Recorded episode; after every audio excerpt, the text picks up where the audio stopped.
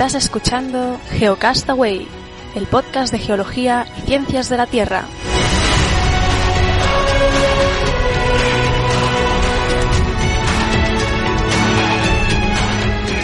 Saludos, genófragos del mundo. Bienvenidos a Geocastaway en su edición semanal. Hoy es 15 de abril del 2016. Conmigo, como siempre, como no, Vicen, que está en Sevilla, supongo que pasándoselo bien.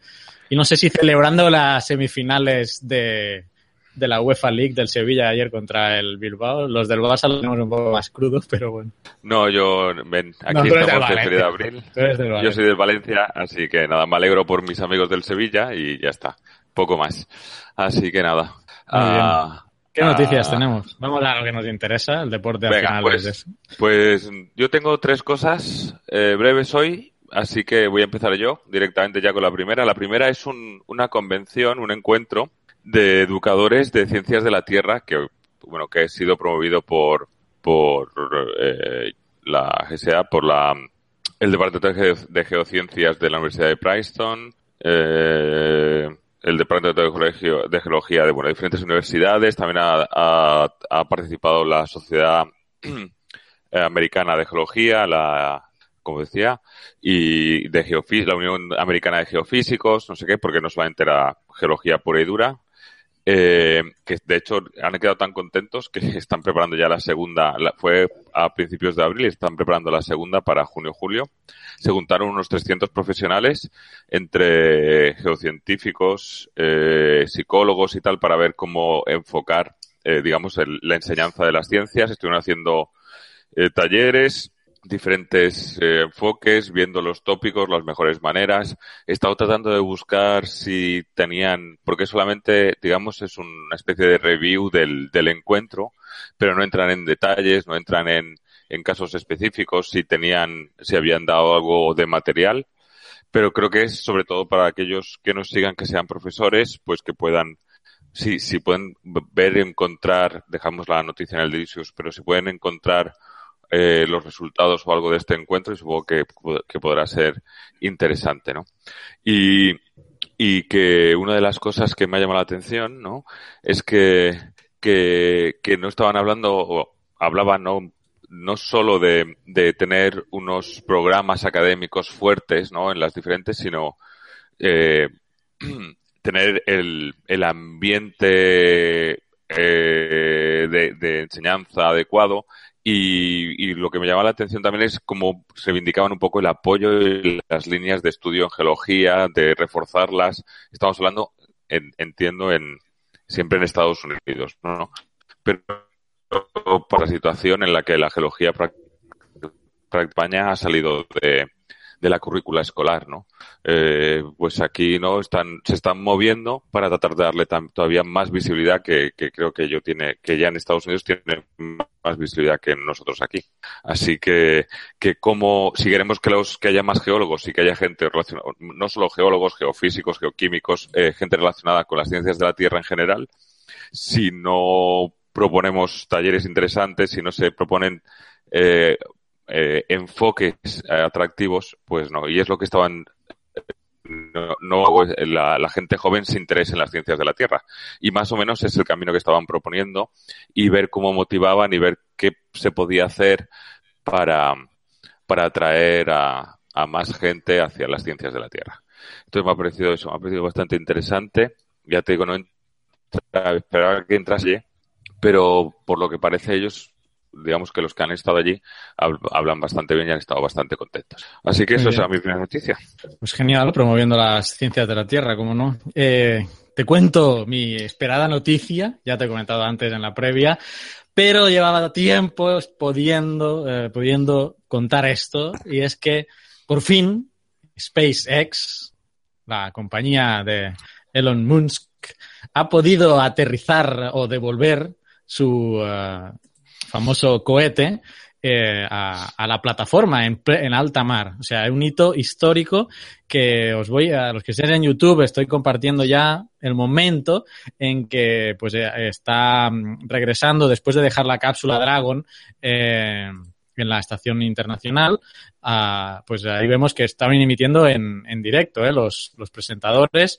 Uh, están, eh, de hecho, excusándose, he visto la parte del vídeo, y mencionan varias veces que, bueno, la misión, eh, el objetivo principal era llevar la cápsula Dragon a, a la estación espacial internacional y que, bueno, que están probando y, y de cualquier caso, aunque se volviera a estrellar el, el, el, cohete en la plataforma y se hiciera una gran bola de fuego, pues sería un éxito porque siempre se aprende, ¿no?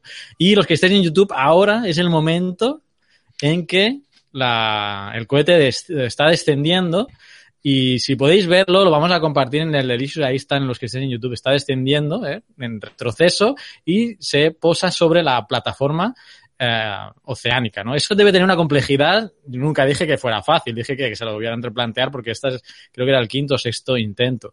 Pero si veis la plataforma, se está pues moviendo considerablemente debido al oleaje y supongo que las condiciones eran buenas. O sea, no debe ser una tarea fácil de que este cohete se quede uh, de pie como lo hizo. Yo creo que, bueno, un, un hito súper, súper importante que, que, va a permitir abaratar los costes de una manera brutal porque ahora se pueden, se va a poder reutilizar. Obviamente, una solo, sola golondrina no hace verano, o sea que, bueno, lo han conseguido ahora, pero tienen que, que, conseguir yo creo que una fiabilidad casi del 100% para que, para que esto funcione, ¿no? La, por, por la, la ventaja sí, es que sí. no hay no hay personas que puedan morirse ahí, o sea que bueno. Pues por sí. eso digo, si, si quieren, si quieren llevar a gente, tienen que tener asegurado que el, es totalmente eficaz el aterrizaje, claro. Claro. No creo que la, el objetivo sea llevar gente en el cohete, sino ya, su ya. propia reutilización, o sea, a lo mejor no necesita el 100%, pero bueno, en cualquier caso, uh, si veis el vídeo, yo he quitado el audio, estamos intentando montar algo para que los, aud los audios de los vídeos que estamos poniendo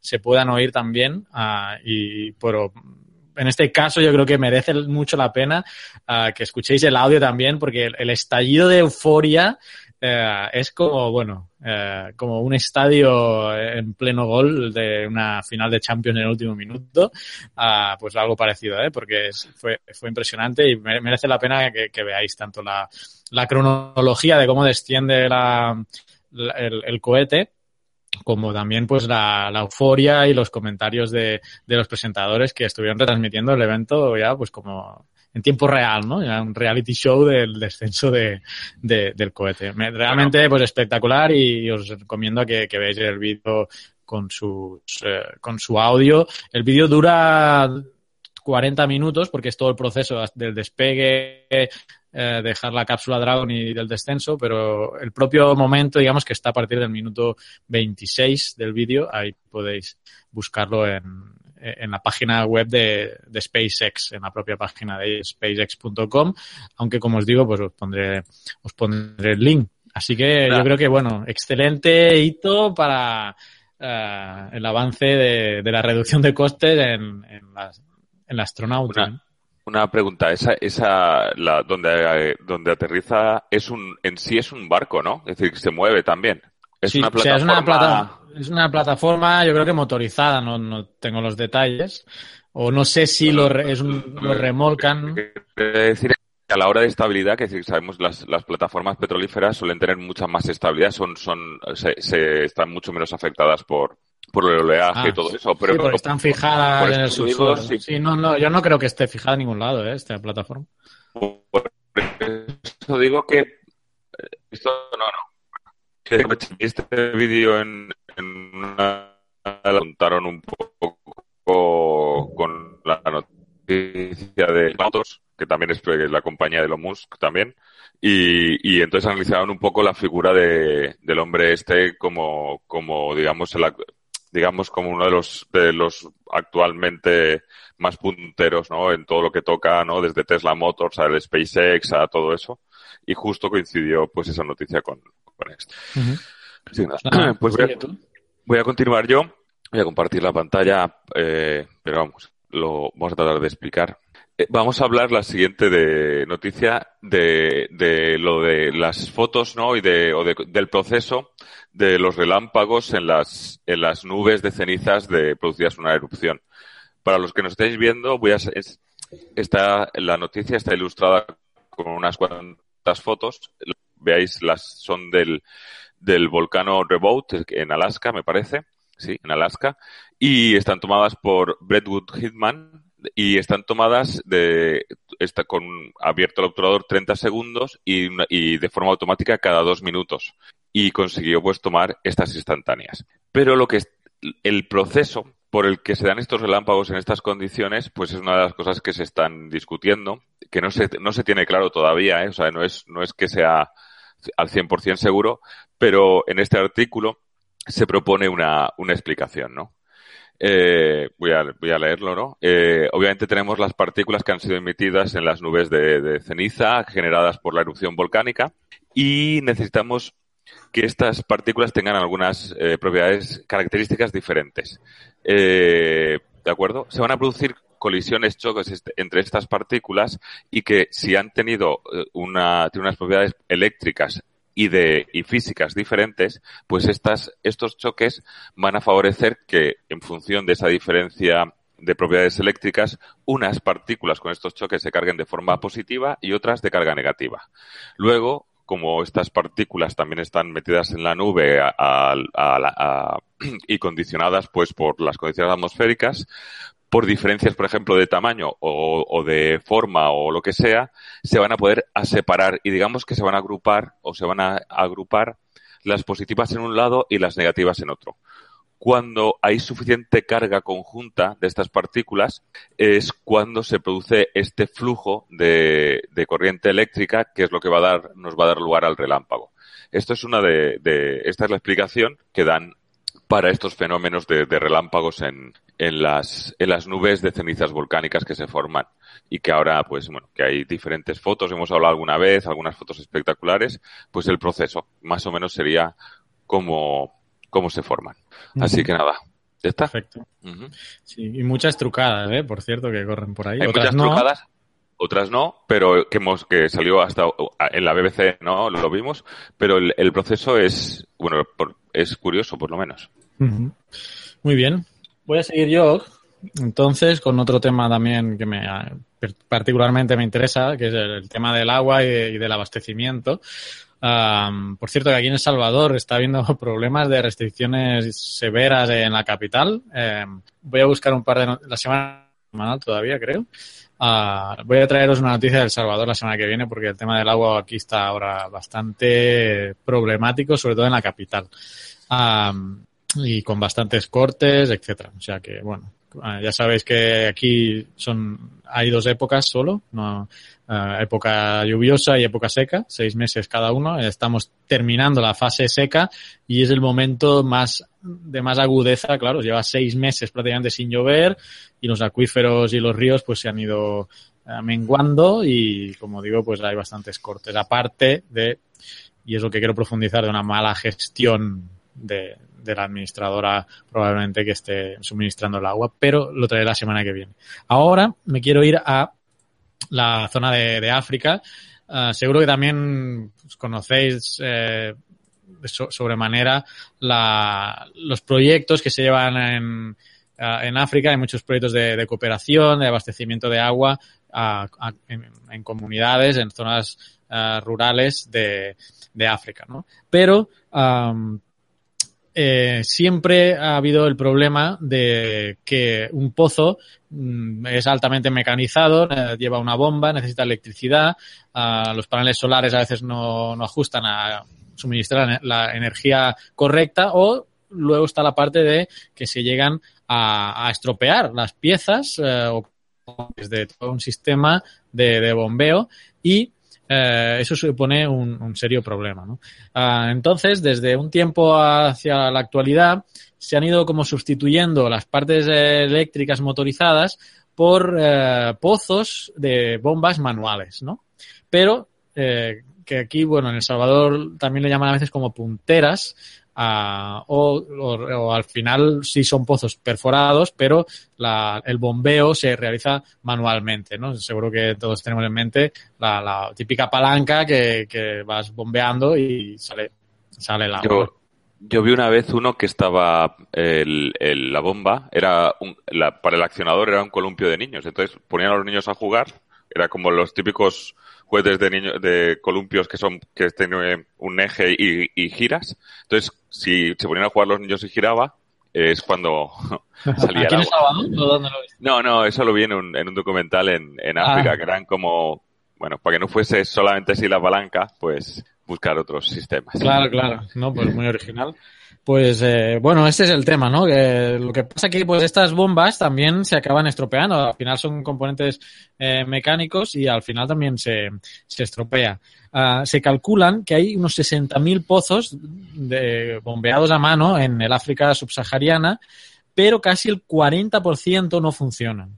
Ah, imaginaros, ¿no? La, la situación. Entonces eh, se rompen piezas, no pueden sacar agua, se acaban abandonando y ahí se, se estropea y se abandona eso. Y imaginaros la, la, la pérdida de dinero que supone, ¿no? Toda una inversión hecha para realizar toda esa serie de, de pozos que en el artículo, por cierto, que, que ha salido a noticias en el The Guardian, ah, están hablando de 1.2 billones de dólares eh, en, eh, bueno, en, en pozos y estructuras ah, que, no, que no funcionan. Ah, las razones, como ya he dicho, eh, son, son varias. Una, que las piezas se estropean. En el de Guardian mencionan de porque son de baja calidad, además. O sea, dice, menciona que muchas piezas, menciona que están hechas en India ah, y se acaban estropeando, son de plástico defectuoso, etcétera, ¿no? Otro problema Luego- es.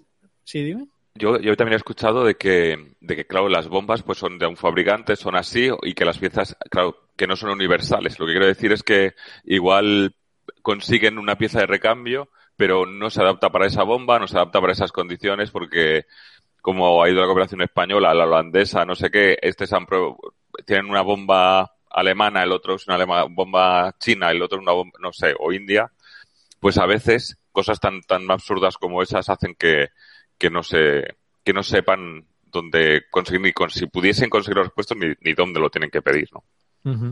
Sí, sí, son varios problemas. Eh, uno, de, uno de estos que estamos mencionando. El otro son la falta de estudios hidrogeológicos, obviamente. El lugar donde se hace la perforación influye, ¿no? Los que estéis en YouTube estáis viendo que estoy pasando un vídeo de la WaterAid, que es una de las que, que está involucradas en este estudio que del que os estoy hablando. Y, y, bueno, para que podáis ir viendo además de, de lo que os estoy comentando. Ah, por tanto, falta de estudios. No sabemos eh, dónde hay la mayor cantidad de agua al final en el subsuelo, si vas perforando, perforando, encuentras, ¿no? Eh, Alguna capa que contenga agua, pero en qué cantidad es una y en qué profundidad otra, ¿no? Y la otra cuestión es la construcción incorrecta de las perforaciones. A veces no, no hay un técnico sondista o un- una persona ah, con conocimientos de perforación para saber hasta qué estrato tiene que llegar, que esto iría relacionado con el estudio geológico, pero otras a veces hacen perforaciones que no son verticales, se inclinan, eh, bueno, una serie de problemas ya en la fase de construcción.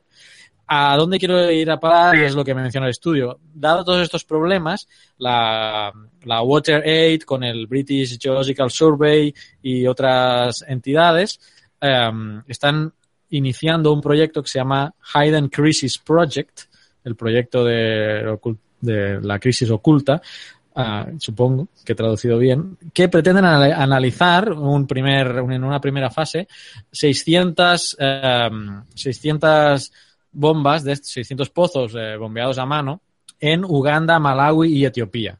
Y ah, lo quieren, ah, lo quieren eh, hacer mediante la colocación de un acelerómetro en la, digamos, en la palanca o en la zona de, de bombeo, en la parte de arriba, que con el movimiento eh, y mediante un aparatito que tiene un acelerómetro, como el que puede tener un smartphone, que sabe, eh, los smartphones de ahora saben cuando se inclinan, ¿no? Y cuando están moviéndose, pues un aparatito así que vía SMS esté comunicado con otra zona y así poder estar monitorizando estos 600 pozos para ver si ya no se están utilizando y interpretar que pues algún problema hay ahí y llegar a la al lugar y, y arreglarlo, ¿no? Eh, dicen que se ha reducido bastante la, la- los pozos abandonados y pueden incluso pues interpretar o llegar a la zona o arreglar un pozo que, que ha dejado de funcionar en, en unos dos días, ¿no?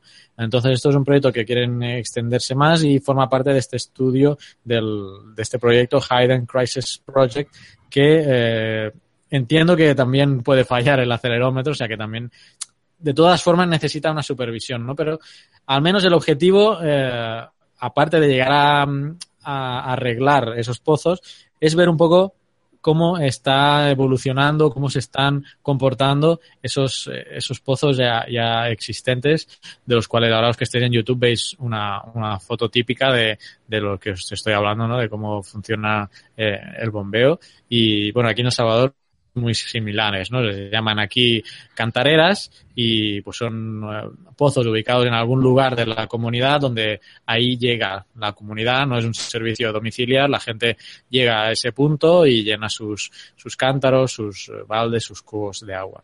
Entonces, bueno, un proyecto para, para intentar reducir la, la cantidad de pozos que se está, que están fallando y, y, también ver un poco el comportamiento de, de las comunidades al, al, respecto de este tema. ¿no? Uh, y nada más, un tema que bueno que a mí me, me, interesa, el tema de la hidrogeología, ya sabes que con Oscar pues estudiamos esto, ¿no? Hicimos un posgrado al respecto y, y, siempre nos interesa hablar de estos temas del agua.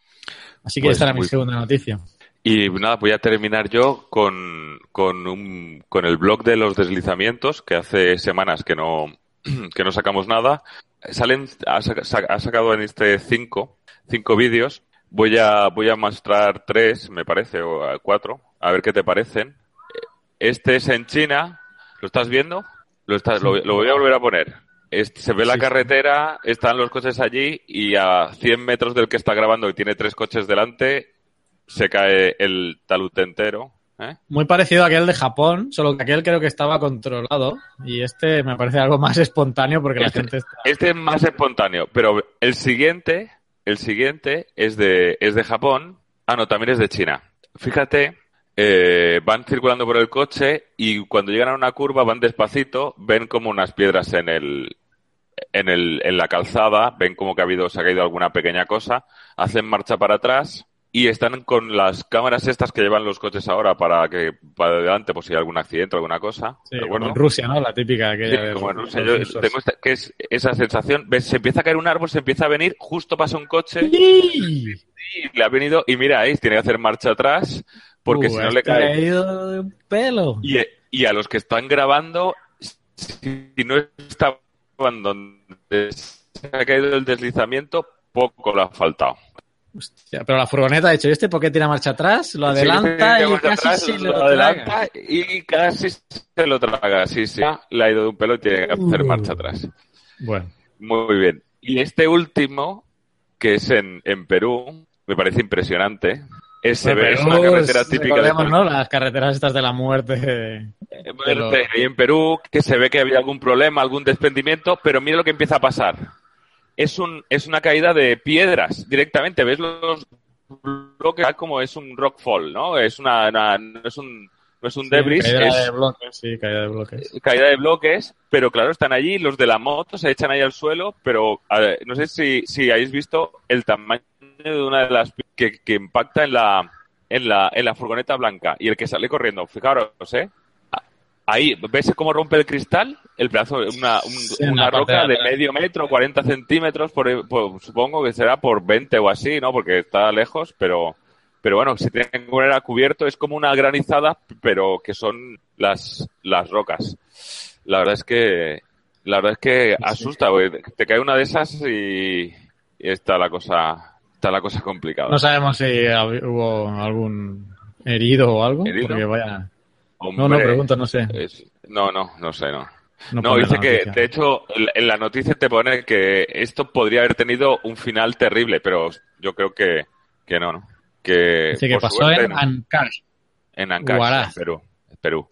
Y este la verdad Wow. es que no, no vale la pena. Realmente parecía que iba a ser, se iba a venir todo, pero no se termina de ir tampoco. Es, es un deslizamiento importante también en India, pero no es. Así que yo con esto eh, termino Vale, pues. Pues me queda a mí la Te última que noticia. Ujú. es sobre Newton. Eh, es una noticia que ha salido la semana pasada, recientemente, que han... eh, dicen que hayan un manuscrito, la verdad es que no lo hallaron, lo, estaba en una posesión de un, de un privado y eh, salió a subasta este manuscrito que luego lo acabó comprando la Chemical Heritage Foundation y es de un manuscrito hecho a mano, de puño y letra del propio Newton, Isaac Newton, sobre la, bueno, la búsqueda de la piedra filosofal. Uh, esta parte de la vida de Newton no está eh, difundida mucho, ¿no? Su gran afición, de hecho, por la alquimia y búsqueda de la piedra filosofal, esta sustancia que sería capaz de convertir los metales eh, base en, en oro o plata, ¿no?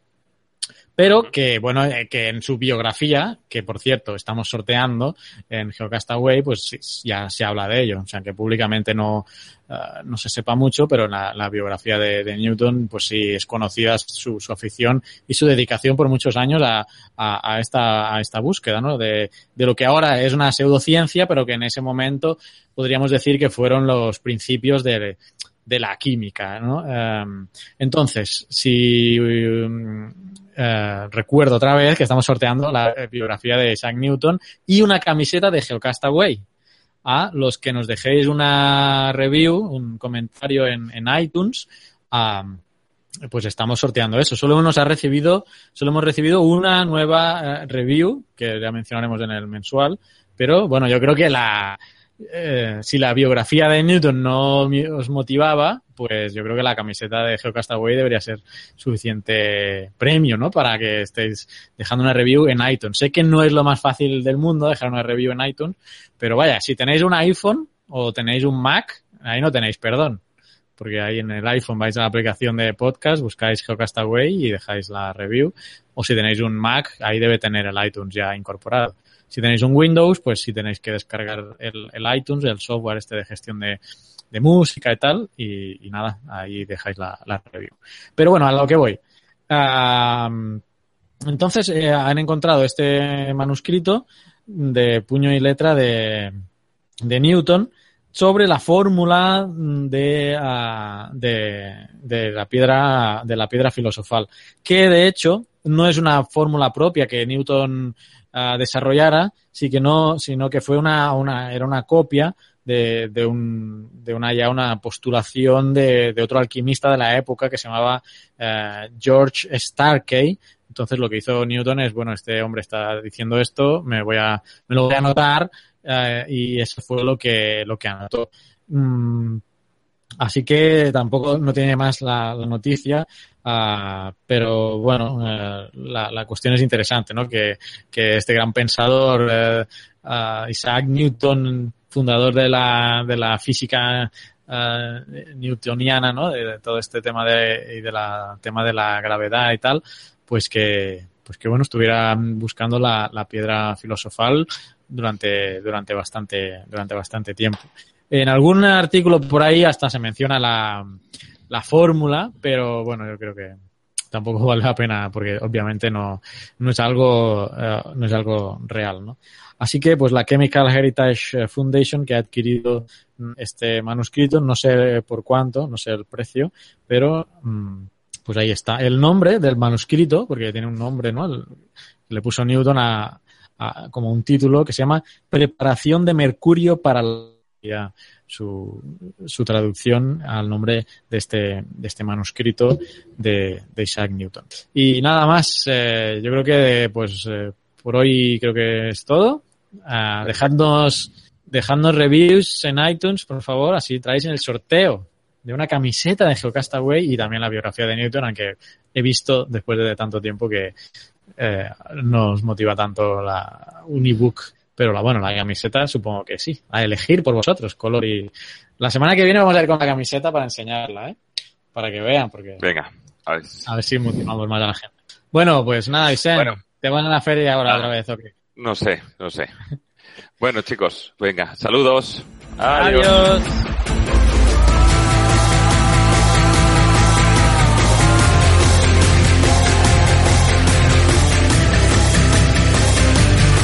Envíanos tus comentarios, preguntas o sugerencias a geocastaway.gmail.com. Puedes escribirnos en nuestra web geocastaway.com. Búscanos en Facebook y en Twitter. Y escúchanos también a través de iTunes, Evox o Miro.